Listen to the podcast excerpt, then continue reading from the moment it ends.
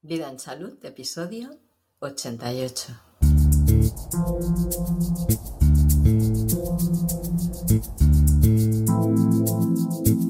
El coronavirus que paralizó al mundo.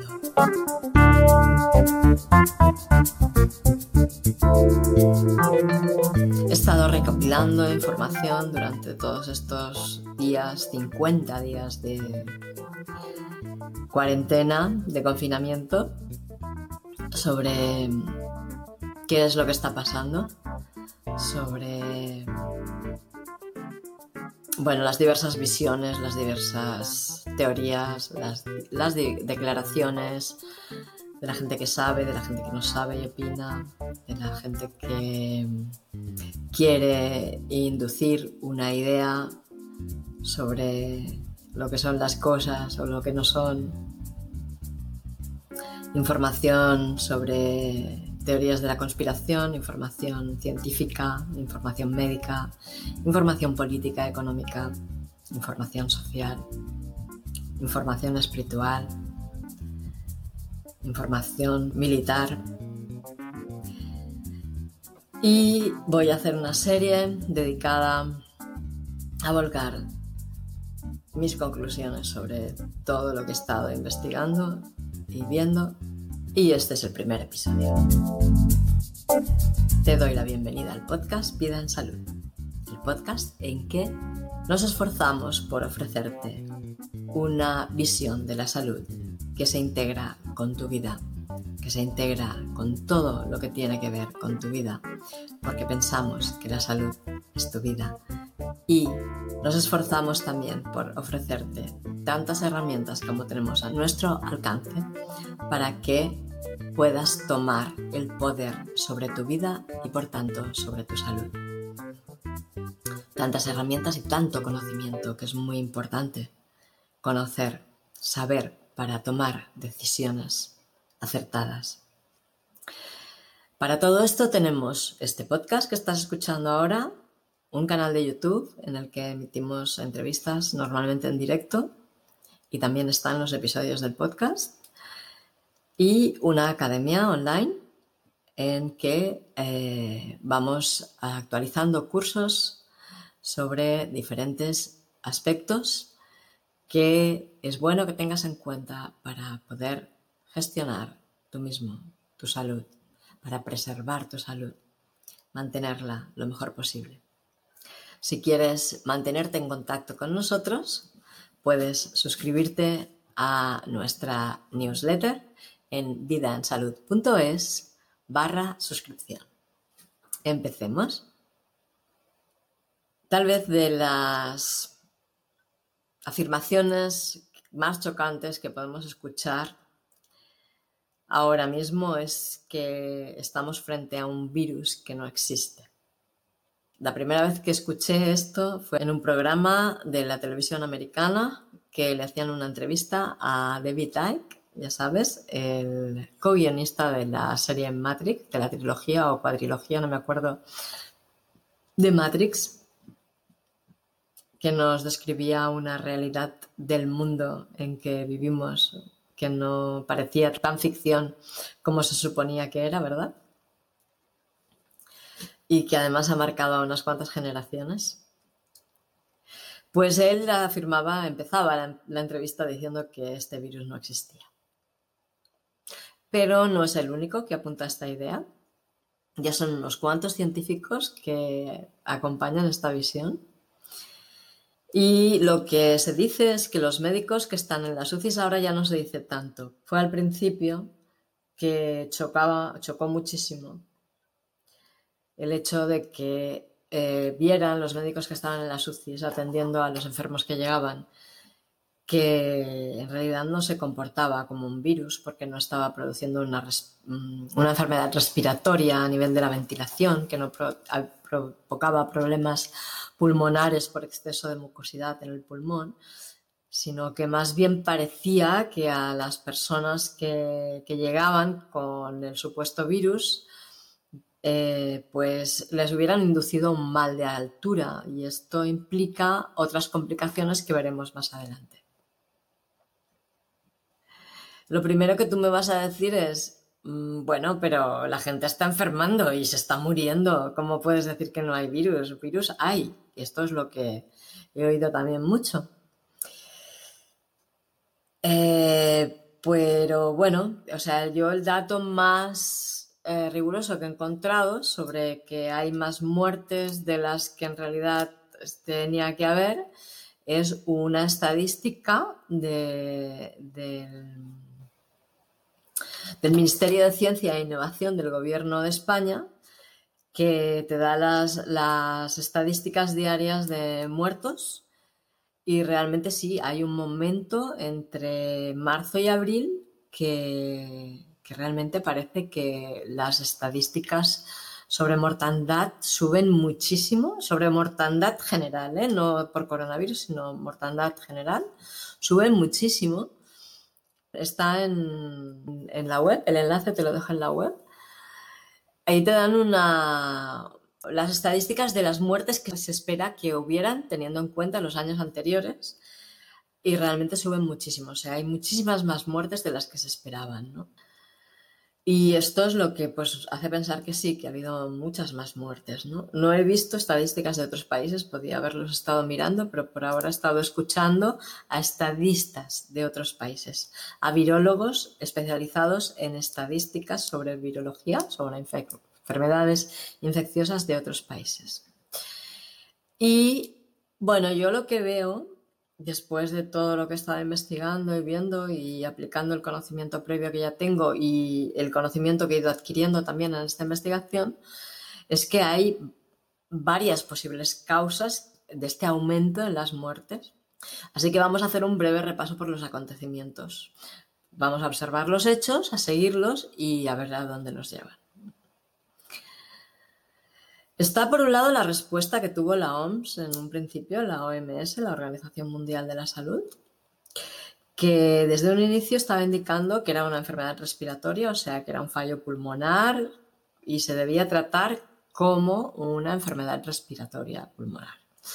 Y que el protocolo es uno muy concreto, el protocolo dictado por la OMS misma y que se aplica en todos los hospitales del mundo es uno muy concreto, que es ayudar a la ventilación del paciente y a la oxigenación del paciente.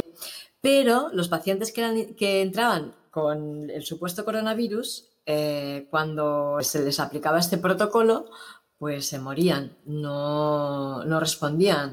Entonces, claro, hubo una alarma, ¿vale? La gente se está muriendo, este virus es muy peligroso, y eh, se empezó a, expandir la orden. El, Consejo de la OMS fue de confinamiento a partir de ya de cuando ya había muchos muertos, ¿no? Y, entonces es cuando se empezó a, mirar qué es lo que estaba pasando, ¿no? Y entonces se vio qué estaba pasando y se vio que el protocolo que se había dictaminado desde un principio no era válido para lo que estaba pasando. Esto produjo muchas muertes en un principio, ¿vale? O sea, esta dejadez de la OMS y al indicar eh, cómo se debía de tratar esta enfermedad, pues produjo muchas muertes en un principio. Y esta dejadez de la OMS es la que ha hecho que eh, la administración de Donald Trump eh, retire los fondos de financiación a esta organización por considerar que ha actuado de una forma sospechosa y poco rigurosa, e impropia de una organización que lleva un cargo como el que lleva la OMS. Así que ahora tenemos a la OMS que está financiada prácticamente en su totalidad por Bill Gates, el, de la fundación Bill y Melinda Gates, que también financia la producción de vacunas. Esas son sus máximas. De hecho, además, el 13 de, marzo, Bill Gates notificó que a partir del 14 de marzo, o sea, poquito antes de que se declarara la cuarentena y, se ordenara el confinamiento aquí en España, por lo menos, que fue el día 15 de marzo, pues el día 14 Bill Gates notificó que dejaba el Consejo de Administración de Microsoft para dedicarse en cuerpo y alma a la Fundación Bill y Melinda Gates. Luego tenemos el calendario vacunal, ¿no? Es que no quiero comentar más porque es que ya es obvio, o sea, este señor, ¿vale? Que ha hecho mucho dinero con la informática con sus sistemas operativos su software y así, que además es un sistema operativo que viene impuesto en todos los ordenadores, casi que cuando compras un ordenador o compras un Apple o compras un Windows. No hay otros sistemas operativos que puedas comprar, pero por lo menos Apple tú sabes que va con un sistema operativo. Ya sabes que Apple es el hardware, que es el ordenador, o el iPad, o, o la tableta o el móvil, pero ya sabes que va con el sistema operativo. En cambio, los otros ordenadores no son Microsoft, son Lenovo, son HP, son Acer, son las otras marcas y el sistema operativo de Microsoft te viene impuesto con el ordenador. Entonces, bueno, cuando ya ha acabado con esto, ha dejado el Consejo de Administración y va a hacer lo mismo en la asociación Bill y Melinda Gates y en su otra inversión, que es, la vacuna. Y bueno, vamos camino de que su plan sea implementado. Luego tenemos eh, también el calendario vacunal, ¿no? Porque hace ya bastantes años que las vacunas forman parte de la forma institucional en que todos debemos de cuidarnos en la mayoría de los países del mundo. O sea, es, como la profilaxis por excelencia. Eh, la vacuna es sí o sí. No se puede eh, ni cuestionar que es la forma en que todos nos hemos de proteger y hemos de cuidar de nuestra salud. Y yo, y no, y no solamente yo, pero la pregunta que sale es, bueno, y vete a saber qué deben haber inyectado a las personas que se vacunan junto con las vacunas. Igual hay muchos venenos y muchos envenenados entre nosotros. Envenenados de vete a saber qué agentes y vete a saber qué efectos producen en el organismo esos venenos. Que pueden ser venenos biológicos o químicos o, o lo que sea, no lo sé, porque no sabemos lo que llevan las vacunas en realidad. Porque hay cosas que vienen en el prospecto, pero hay cosas que no vienen. Entonces no sabemos. Y, por supuesto no sabemos cómo actúan, porque es, un híbrido, esto lo explica muy bien nuestro colaborador Xavier Urdiarte, que lo ha investigado muy a fondo, que es un híbrido entre biología y química, y que hace muy poquito que se está haciendo esto, y que no se sabe realmente cómo responde la biología ante esta inducción tan agresiva porque te lo meten en el cuerpo. Si fuera una cosa que comes y que tu estómago pudiera decir, esto no para afuera, no, te lo meten en sangre directamente, te lo meten dentro del cuerpo. Bueno, total. Pero bueno, de todas formas también de vez en cuando alguien que trabaja en estos laboratorios de investigación donde se investiga a ver qué vacuna se va a producir para la siguiente temporada, descubre algo y si lo, y si lo descubre y lo dice y lo hace saber, recibe grandes represalias. Esto también lo veremos en, en otro episodio por eso. Y luego también resulta que las vacunas llevan consigo, junto a los retrovirus que te inyectan, llevan sustancias altamente inmunosupresoras que bajan la inmunidad te hacen más vulnerable. ¿Y cuántas personas de las que murieron por este supuesto coronavirus no tenían una inmunodepresión adquirida por estos tratamientos? ¿Mm? De todas formas, yo estoy segura de que jamás se hará un estudio que contemple estas variantes que te estoy nombrando ahora. Y bueno, estoy segura de que ya sabes por qué, pero lo voy a decir, porque va en contra de los intereses de las industrias más poderosas del mundo. Y finalmente existe una explicación ya desarrollada por varios científicos, pero que ha sido completamente ignorada y además censurada, y que tiene que ver con el tema que tratamos con Marisol eh, hace un par de semanas, eh, en un domingo, que tenéis el vídeo en el canal, que además es de lo más censurado que no se puede ni nombrar. Y mi intuición me dice que si es de lo más censurado y es lo que más se quiere esconder, ¿no? Pues tal vez sea lo más certero, lo más verdadero. No sé qué te parece a ti. ¿Cómo lo ves? ¿Estoy exagerando? ¿Estoy paranoiando demasiado? ¿O cómo lo ves? Luego tenemos otro factor y es que las estadísticas no tienen demasiado rigor. Porque además de que, como os he explicado antes, muchas de las muertes que se atribuyen al virus son en realidad iatrogénicas, porque son debidas al tratamiento que se ha hecho, hay que tener en cuenta que en algunos casos se hacen tests masivos, ¿no? Y entonces cuando te dicen ha habido, mm, no sé, muchísimos muertos por coronavirus, ¿no? Resulta que, a lo mejor no son tantos por coronavirus, ¿no? Sino que como todo el que entra en el hospital es testado en busca de ese virus, como hemos visto antes, pues Igual, eh, pues claro, pues se puede decir ha muerto con el coronavirus, pero a lo mejor se ha muerto de un infarto porque ya tenía una enfermedad coronaria y en realidad no ha sido el coronavirus, ¿no? También se comenta que el test que se está usando internacionalmente para detectar la presencia de la infección por coronavirus es el RT-CPR, que fue creado en la década de los 80 por Carrie Mullis para identificar cadenas de ADN. O sea, en realidad para hacer pruebas de paternidad. Y el mismo Carrie Mullis, que lo creó, que lo ideó, dijo que no se podía usar con fines diagnósticos porque no era válido, no, no servía para eso.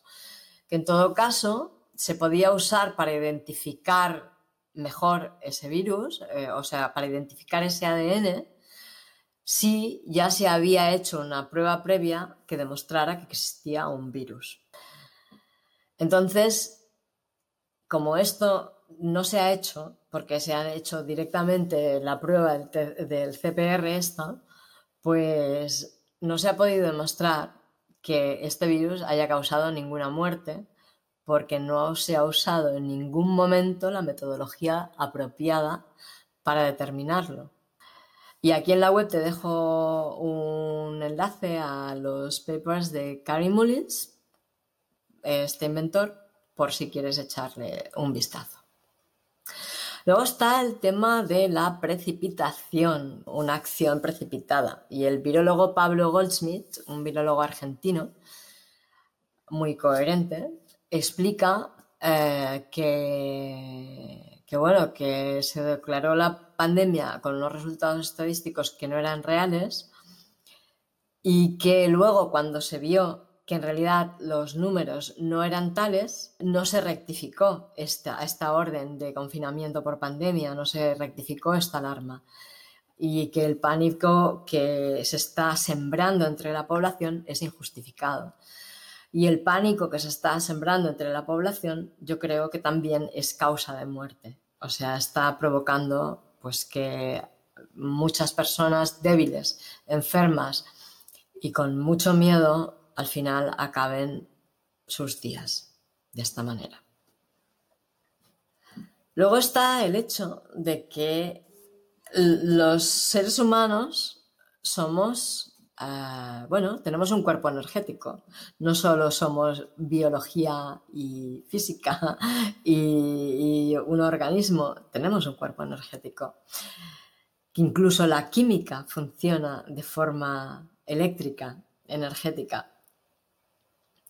Porque las reacciones químicas son reacciones de polos, ¿no? Negativos y positivos.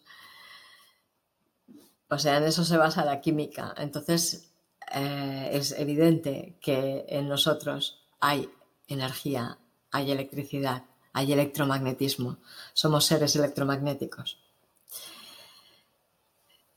Y a pesar de que científicos muy válidos, después de haber realizado una extensa investigación, han considerado hacer la observación de que las radiaciones resultantes de los avances tecnológicos inciden en el campo energético humano, alterando su biología y su fisiología, el establishment ideológico que nos domina no lo ha tenido para nada en cuenta y ha negado absoluta y rotundamente la posibilidad, sin haber realizado ninguna investigación, ni siquiera para asegurarse de que es o no es así. Se ha negado y punto. Y eso, no puedes ni nombrarlo porque todos los vídeos que hablen de esto son censurados y, hay mm, un ejército de páginas web dedicadas a catalogar de bulo a cualquier cosa que relacione todo lo que está pasando con la tecnología. Y esta forma de proceder de quienes influyen poderosamente además en la ideología y el paradigma que ha de dominar entre los miembros de la sociedad, nos produce no poca ansiedad y una creciente sensación de que algún poder muy oscuro está forzando el transcurso de la historia de la humanidad. Y es que existen actualmente más de 2.000 estudios publicados que hablan sobre los efectos que muy posiblemente tienen las radiaciones electromagnéticas en el organismo humano. Como por ejemplo los publicados por Martin Pal, que te dejo también en la web, en vidansalud.es barra podcast barra 88, por si quieres verlos. En definitiva, nos podemos dar cuenta de que somos cada vez más vulnerables que nuestro sistema inmunitario está siendo debilitado por diferentes y múltiples circunstancias, circunstancias que yo me atrevo a definir como auténticos ataques contra la raza humana. Pero bueno, para poder tener una visión clara de qué está pasando, de qué es verdad y qué es mentira, creo que hay que dedicar atención a la información que nos llega, a cómo nos llega y a cómo se emite esta información. Y para poder entender algunas cosas, hemos de entender cómo actúa el virus en nuestro cuerpo. Este virus que es el supuesto responsable de este revuelo. Me ha costado bastante encontrar una explicación lo suficientemente clara y fiel, pero la tengo. Muchas gracias a María Enar porque fue quien me la envió además una adaptación de lo que explicó una joven bióloga sobre el comportamiento del virus, ¿vale? Que lo hizo muy bien, la verdad, por lo menos a mí me permitió poder sacar en claro y desgranar qué es lo que está pasando. Y yo lo agradezco mucho, ¿eh? hablaba mi idioma. Entonces, vamos a ver unos conceptos premios que nos van a ayudar a, a entenderlo. Lo primero que tenemos que entender es que el oxígeno es un elemento primordial para nuestro organismo. Es necesario que el oxígeno entre en la célula para que se pueda producir la energía que mantiene nuestro sistema activo y cumpliendo las funciones que sostienen su vida. ¿Vale? Entonces, el virus en sí no causa una enfermedad pulmonar respiratoria, como ya os he dicho, porque lo que sufren los pacientes es una hipoxia sistémica del grupo hemo de la hemoglobina. Y esto os lo voy a desgranar también. La hemoglobina es una proteína que transporta el oxígeno por la sangre hasta la célula. Podríamos hacer un símil de que el grupo hemo tiene unos brazos que sujetan el hierro junto al oxígeno y abrazados los transporta por la sangre y los lleva, los mete dentro de la célula, de la mitocondria. ¿Qué hace el virus en el cuerpo? Pues pues parece ser que el virus bloquea los brazos transportadores del oxígeno y por eso la hemoglobina no puede transportar el oxígeno hasta la célula. O sea, la hemoglobina que tenía cogidos las moléculas de oxígeno con el hierro y tenía que llevarlos hasta dentro de la célula, se le rompen los brazos y no puede hacer esa función. Y el cuadro clínico que se produce se llama metahemoglobina binemia, que viene de la incapacidad de la hemoglobina para unirse al oxígeno que tiene en el entorno. Y esto se mezcla con la hipoxia, que es la falta de oxígeno en las células. Entonces, ¿qué pasa? Que las personas que padecen este problema tienen un aumento de la hemoglobina y de ferritina que colapsa el sistema. Esto es la metahemoglobinemia. ¿Y por qué pasa esto? Pues verás, la ferritina es una proteína que se genera en respuesta a una alta presencia de hierro en la sangre. Es como el intento que hace el sistema de recoger ese hierro para reconducirlo hacia donde lo necesita. Cuando la hemoglobina se bloquea, se rompe y libera el hierro en la sangre. Para intentar reconducir el hierro que queda libre en la sangre hacia donde es necesario, el sistema produce ferritina, que es una proteína. El hierro libre en sangre es muy tóxico, así que el organismo va a intentar detoxificarlo. En el intento de detoxificar se va a acumular en el tejido graso. Y el tejido graso se acumula en los órganos y en órganos tan importantes como el hígado o el riñón. Y cuanto mayor es la persona, más grasa acumula en los órganos vitales. Entonces, esa toxina, que es el hierro, va a envenenar el hígado, el riñón y va a envenenar todo el sistema orgánico en una toxicidad sistémica. Y además está la hipoxia. Las células no tienen oxígeno. Entonces el organismo está intoxicado intentando eliminar un veneno y no tiene oxígeno para generar la energía que necesita para llevar a cabo este proceso. Las células no reciben oxígeno porque la hemoglobina, que es la encargada de hacérselo llegar, está bloqueada, no lo puede transportar. Entonces es cuando se da la metahemoglobinemia. Las células, en su intento por respirar, emiten una alerta solicitando más oxígeno y la respuesta del organismo es generar más hemoglobina para recoger más oxígeno. Esta nueva hemoglobina también queda bloqueada por el agente que está bloqueando la hemoglobina, el virus o lo que sea, y no puede cumplir su cometido de llevar el oxígeno adentro de la célula, acumulándose así en la sangre. Entonces se genera un exceso de hemoglobina y en consecuencia también un exceso de ferritina que intenta reconducir el hierro liberado en la sangre hacia donde es necesario sin conseguirlo porque le falta el transporte. O sea, se crean excesos y desbalances por todas partes. El organismo está eh, en colapso, no encuentra salidas para eh, realizar su función. Entonces el corazón trabaja mucho más en todo este proceso, intentando transportar el oxígeno que está por ahí disperso, sin contar con el transporte que necesita para introducirlo en la célula y así conseguir que ésta pueda respirar.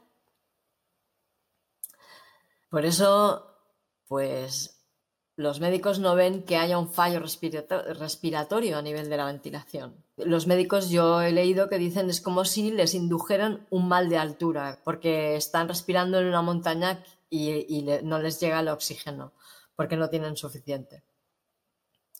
Y es por eso que si le pones respiradores, le pones oxígeno a las personas, eh, es un esfuerzo mucho mayor porque lo que haces es hacer que haya más oxígeno libre en, el cuerpo, más ferritina, más hemoglobina y más colapso todavía. Y la hidroxicloroquina, que es un medicamento que está muy de moda porque Donald Trump lo ha recomendado en muchas ruedas de prensa, es un medicamento que funciona para la recuperación de la malaria y funciona para evitar toda esta cascada de acontecimientos del organismo. ¿Por qué? Porque aunque la malaria no está causada por un virus, que está causada por el parásito Plasmodium, actúan tanto el supuesto virus como el parásito Plasmodium actúan de igual manera los dos. Que eso, que bloquean los brazos de la hemoglobina y impiden que se pueda unir al oxígeno y produce lo mismo, hipoxia y metahemoglobinemia.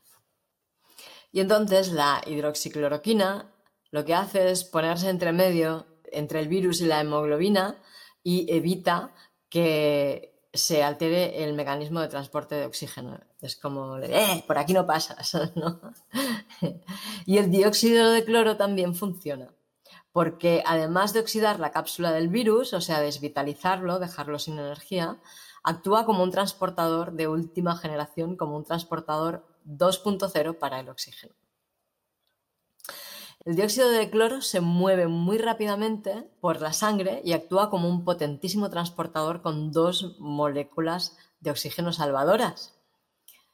Y puede llevar este oxígeno a todas las partes que lo necesiten muy rápidamente y además es capaz de introducirlo a través de la membrana celular y de la membrana mitocondrial justo a donde hace falta, dentro de la mitocondria. Y como creo que ya he dicho antes, la mitocondria es la responsable de producir la energía necesaria para las funciones orgánicas. El dióxido de cloro la rescata, le hace como si fuera una respiración boca a boca. Pero la pregunta que se hace cualquiera que se lo plantee y sepa cómo funciona el cuerpo humano y sepa también algo de microbiología es si el virus puede ser responsable de todo este cuadro. Porque también existe la teoría del exosoma. Y la teoría del exosoma dice que hay una serie de sustancias que las células liberan cuando están en peligro, cuando están intoxicadas, cuando sufren alguna agresión. Entonces, la bióloga dice, imagínate que la primera célula pulmonar que entra en hipoxia dice, no respiro, tengo que avisar a mis células vecinas para que avisen a las demás y se establezca una cadena de comunicación hasta que todo el organismo esté avisado de que me estoy ahogando y a ver cómo juntos salimos de esta. Entonces la célula manda un mensaje. El virus es ARN, que es un paquete de material genético que ya se ha llamado ARN mensajero. El mensaje sale del núcleo de la célula con una parte de la membrana celular como testigo y la membrana está compuesta por lípidos y proteínas, que es lo mismo de lo que está compuesto un virus. Sale de la célula este ARN para transferir la información a todas las células. ¿Y quién nos dice que este virus no es una respuesta para que el organismo reaccione de alguna manera a una hipoxia que viene producida por otra causa? ¿Por qué puede faltar oxígeno en una célula de una forma tan vehemente? ¿Qué está pasando? ¿Será que la molécula de oxígeno está perdiendo esa capacidad de unirse al grupo hemo de la hemoglobina? ¿Por qué? ¿Y si lo de la implementación de la nueva generación de Internet no es mentira? Porque según dicen, las frecuencias específicas de esta nueva generación inducen en la molécula de oxígeno un estado vibratorio que la deforma y hace que pierda su especificidad en la unión a la hemoglobina. Porque estas frecuencias son mucho más potentes, mucho más veloces, mucho más dirigidas y eso puede producir cambios en las moléculas de oxígeno, en el ADN, en vete a saber qué. Porque no se investiga. Y tanto el médico Rashid Buttar, como el médico Tom Cowan, como los científicos informadores del investigador de la agenda oculta David Icke, o como la médica eh, Ana María Oliva, dicen también que las células intoxicadas por cualquier tipo de tóxico ambiental, químico o electromagnético producen exosoma. Y Bruce Lipton dice que estas células eh, también pueden producir exosoma intoxicadas por una emoción tóxica. Entonces se dice que esto es lo que está identificado como COVID-19. Aunque, como veremos en un episodio dedicado exclusivamente a la forma en que se manipula la información, hay muchos medios y páginas web que acusan de bulo a este tipo de informaciones. Y luego tenemos también unas cifras muy manipuladas.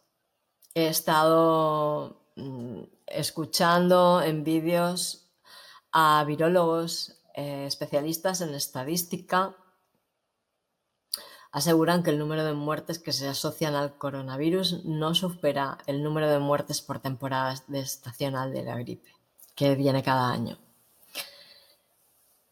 El doctor Rashid Rashid Butar que es un médico estadounidense, eh, dice que por lo menos en Estados Unidos los médicos tienen la orden de testificar que las muertes que se dan en los hospitales son por coronavirus y que los médicos y enfermeras que eh, no quieren seguir esta orden, están siendo despedidos. Y yo el otro día estuve leyendo por ahí que aquí en España también los profesionales de la medicina estaban denunciando que se estaba despidiendo a profesionales sanitarios en plena pandemia. Tal vez sea por esto, no lo sé. Pero no me extrañaría tal como está actuando el gobierno. Pero bueno, es muy difícil saber quiénes se han infectado realmente por el virus chino. Por un lado, por el hecho de que los test no dan resultados fiables.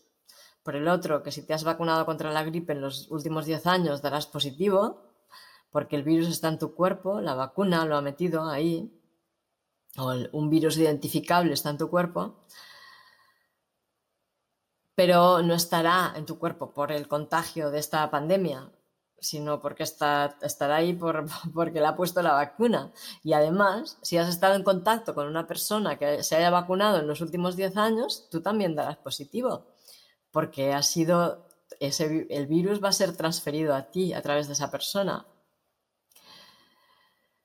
Y bueno, es que todo es muy, muy está muy desconectado y le falta mucha coherencia. También David Icke explica en, la entrevista que le hicieron en el programa London Real que los resultados de las pruebas que se están haciendo no cumplen los postulados de Koch.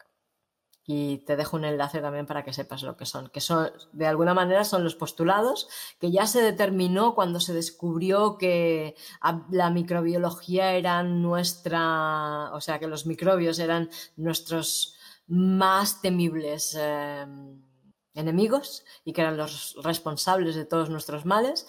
Cuando se dictaminó que esto era así, se decidió que eh, para definir que una enfermedad era por contagio vírico tenía que cumplir los postulados de Koch. ¿vale? Y los verdaderos científicos y los verdaderos investigadores, los que no tienen ningún interés económico ni ambiciones proyectadas en este asunto, ni dependen de la administración ni ningún Estado para subsistir, dicen que la pandemia forma parte de algún plan dirigido desde la OMS que ha estado dando las instrucciones sobre cómo se debía de identificar, nombrar y comunicar todo esto. Y bueno, vuelvo a conectar porque tengo que hacer una pequeña actualización de última hora. Y nada, solo decir que a día de hoy tenemos algunas evidencias algo impactantes. Porque Alemania ha declarado ilegal el confinamiento por cuarentena y te dejo el enlace a la noticia en el medio digital. Y bueno, la actuación alemana ha tenido consecuencias y en el Parlamento ah, italiano se ha montado un pollo de aquí te espero. Y los parlamentarios italianos han estado diciendo unas cuantas verdades. También te dejo el vídeo de este hombre que no sé cómo se llama, pero está bastante enfadado y bueno, ella se ha dado a conocer también un documento eh, que convierte en realidad mi intuición de que los médicos españoles también tienen la instrucción de computar como víctima de coronavirus a muchas otras enfermedades que llegan a sus consultas y al hospital y a las urgencias también. Y bueno, me había olvidado de, de decirte que bueno, que también dejo unos enlaces a las reacciones que está viendo a la implementación tecnológica. Hay varios países europeos que han solicitado moratorias hasta que no se demuestre que realmente es inocuo este tipo de tecnología. También alguna reacción a la reacción. Y también quiero, esto es muy importante, que te dejo unos enlaces algunos documentos que puedes rellenar para manifestar que tú no quieres que se despliegue esta tecnología en el lugar donde tú vives. Uno es la petición del grupo Quiero una auditoría energética. Y luego otro que es muy interesante porque es para eh, presentar en nombre de las, de, las organizaciones del pueblo o ciudad donde vivas al ayuntamiento. Por ejemplo, pueden ser asociaciones de vecinos, asociaciones de padres del municipio, eh, clubs de fútbol, clubs de, yo que sé, de amantes del parchís, de, de patinaje, clubs de mm, amantes de las plantas, clubs de lo que sea, o sea, cualquier asociación que esté eh, dada de alta en ese municipio puede presentar este, esta petición, esta solicitud eh, o esta exigencia de moratoria para el despliegue de esta tecnología. Te lo dejo aquí al pie de, la página donde está este, las notas del podcast. Es un poco tarde, estoy cansada, me cuesta. Y nada, pues muchísimas gracias por escucharme, gracias por participar, gracias por tus comentarios, por tus sugerencias, por tus reseñas de 5 estrellas en iTunes, por los comentarios que dejas en cualquiera de las plataformas donde estás escuchando el podcast, por los comentarios que dejas en las redes sociales, en las notas del programa, en la web vidansalud.es barra podcast barra 88, en, no sé, por todo, por todo lo que estás haciendo, por compartir el podcast con las personas, con tus allegados y sobre todo por matricularte en la academia y dar soporte a esta iniciativa y estar interesado o interesada en aprender más sobre cómo gestionar tú misma tu propia salud. Nos vemos, nos oímos, nos encontramos en el próximo episodio donde seguiremos con esta serie que voy a dedicar a esto que está pasando actualmente. Porque considero que es un tema muy importante que afecta a nuestra vida y está afectando también a nuestra salud. Además de que Mira, da la casualidad de que es un tema que ha escogido como centro la salud. Y bueno, pedirte disculpas por haber tardado tanto en empezar a hablar de esto, pero tanta información me ha costado aclararme. Espero que te sirva mucho todo lo que voy a compartir desde ahora, lo que estoy compartiendo y lo que voy a seguir compartiendo y que tengas muy buenos días y excelentes noches. Hasta la próxima.